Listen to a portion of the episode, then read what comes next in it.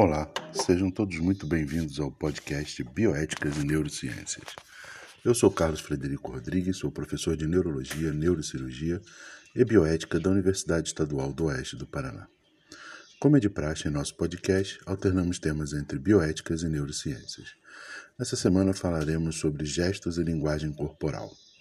Para aqueles que tiverem maior interesse no tema, deixamos o nosso e-mail rodriguescfa.gmail.com e nosso site rodriguescfa.wixsite.com.br neurociências. Sem mais delongas, vamos ao tema da semana. Gestos e linguagem corporal. Demonstramos nossos pensamentos, sentimentos e intenções pela fala, gestos e linguagem corporal.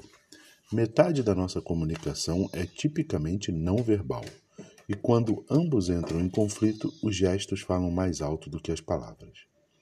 Os olhos humanos transmitem informação por meio de expressões e movimentos faciais. É a chamada a fala do olhar. Diferente da maioria das espécies, podemos facilmente distinguir a direção que alguém está olhando e para onde sua atenção está dirigida. As pessoas têm um forte instinto para seguir o olhar do outro, e esse simples mecanismo assegura que quando alguém está na vista de outra pessoa, pode manipular a atenção de cada envolvido e partilhar a informação sem precisar se comunicar com palavras. Fortes sinalizadores. As pupilas dilatam quando temos uma reação emocional. Algumas drogas têm efeito similar. A beladona era usada na antiguidade pelas mulheres com a finalidade de dilatar as pupilas e assim se tornarem mais atraentes. Espelhando os pais. Com três meses, os bebês têm capacidade de seguir o olhar de outra pessoa e rapidamente conseguem captar as emoções ali contidas. Experiências mostram que se um dos pais olhar na direção de alguma coisa e demonstrar medo erguendo as sobrancelhas, é provável que a criança espelhe essa reação e fique assustada, ainda que o objeto não apresente perigo. Linguagem corporal é em sua maior parte instintiva, consistindo em atos inconscientes de manifestação súbita. Alguns são remanescentes dos reflexos primitivos, que, quando os outros seres vivos eram vistos como presas ou predadores. Esses reflexos nos propiciam, nos propiciaram a aproximação de presas provavelmente associadas a estímulos de menor intensidade, ao mesmo tempo em que nos levavam a fugir dos predadores, cujos estímulos gerados no ambiente nos preparavam para a fuga. A agressão é mostrada por músculos tensionados e uma postura ereta, ora inclinada para frente, indicando que o predador está pronto para atacar. Já o medo, por meio de movimentos corporais mais sutis e uma inclinação para trás, aponta que a presa se prepara para escapar.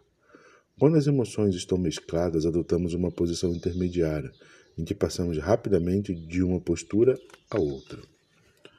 Processamento cerebral. As revelações dos olhos, da boca e das mãos, os movimentos do corpo, assim como os gestos deliberados, são registrados no sulco temporal superior, uma área do cérebro relacionada ao si mesmo, self, em relação aos outros. A amígdala registra o conteúdo emocional e o córtex órbito frontal o analisa. Sinais reveladores. A linguagem corporal, como a associada à atração, se apresenta em conjunto com as expressões faciais, tais como sorrisos e troca de olhares. Estudos da linguagem e da expressão corporal. Quando a linguagem corporal e a expressão facial não combinam, tendemos em direção à emoção, indicada pelo corpo mais que a do rosto. Gestos. Apesar de, em geral, a expressão na linguagem corporal se manifestar de modo inconsciente, temos um grau maior de controle consciente sobre as suas formas mais refinadas, os gestos. Muitas partes do corpo podem estar envolvidas no gestual, mas a maioria dos gestos tende a incluir movimentos das mãos, dos dedos, que podem apresentar relações espaciais complexas, apontar direções e mostrar o formato de objetos imaginados. Eles podem ajudar a transmitir emoções e pensamentos, insultos e convites. Os gestos são usados em todo o mundo, apesar de não terem sentido universal. Mesmo os mais simples, como apontar para uma pessoa, feitos normalmente em várias culturas, podem ser muito ofensivos em regiões da Ásia, por exemplo. Três categorias principais. Gestos naturais tendem a ser usados com três propósitos básicos: contar uma história, expressar um sentimento ou uma ideia, ou ainda enfatizar uma declaração verbal. Gestos inventados, como o aperto de mão maçônico, podem ser completamente arbitrários ou desenvolvidos a partir de linguagem corporal natural. A gramática do gesto. Diferente das regras da fala, que variam conforme o idioma, os gestos parecem ter uma gramática universal.